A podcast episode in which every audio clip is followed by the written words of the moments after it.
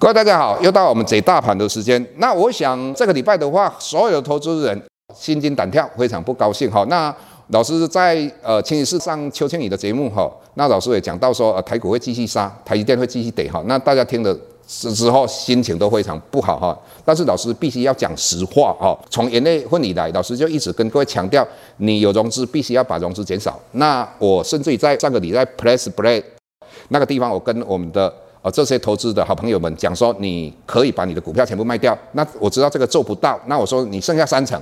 那这个可能有些人做得到，那没有你就剩下五成。各位当然在电视上或在很多媒体上会听到啊，为什么会得？因为最主要就是哦，外资赚得太多，必须要获利了结。那有些人会讲说，是因为拜登他叫人家啊要买美国货。那第三个有人会讲到说，啊，因为丙种的资金过年嘛要抽回来，所以台股会跌。所以你看到台股的话，最近大概六个营业日的话，外资每一天大概都卖两百多亿、三百多亿。那六个营业日的话，卖一千五百六十六亿。那很可怕，但是事实上，各位，原因是刚才讲那三个吗？绝对不是。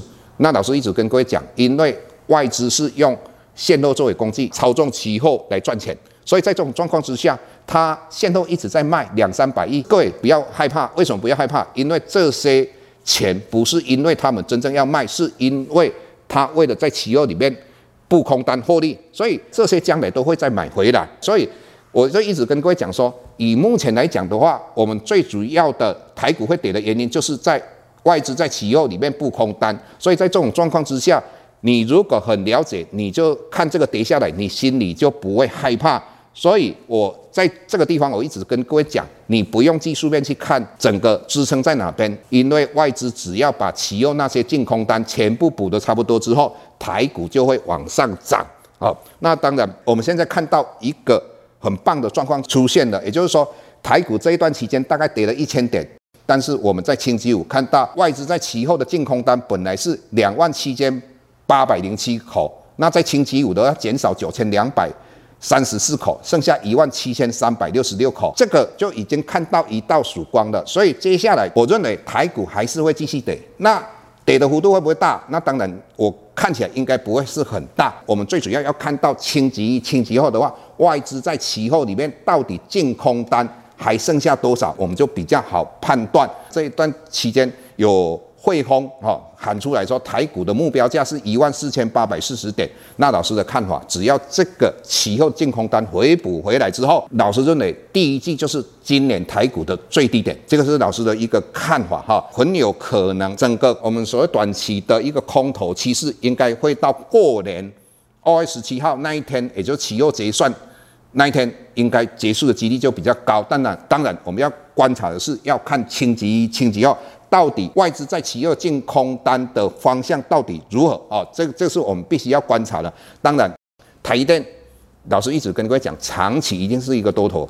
那哪时候是一个买进的一个时点？那当然说实在的，老师会在 Press Play 那那个地方跟大家啊分享，因为我认为台积电将来老师是非常看好嘛。那相对的，我们就。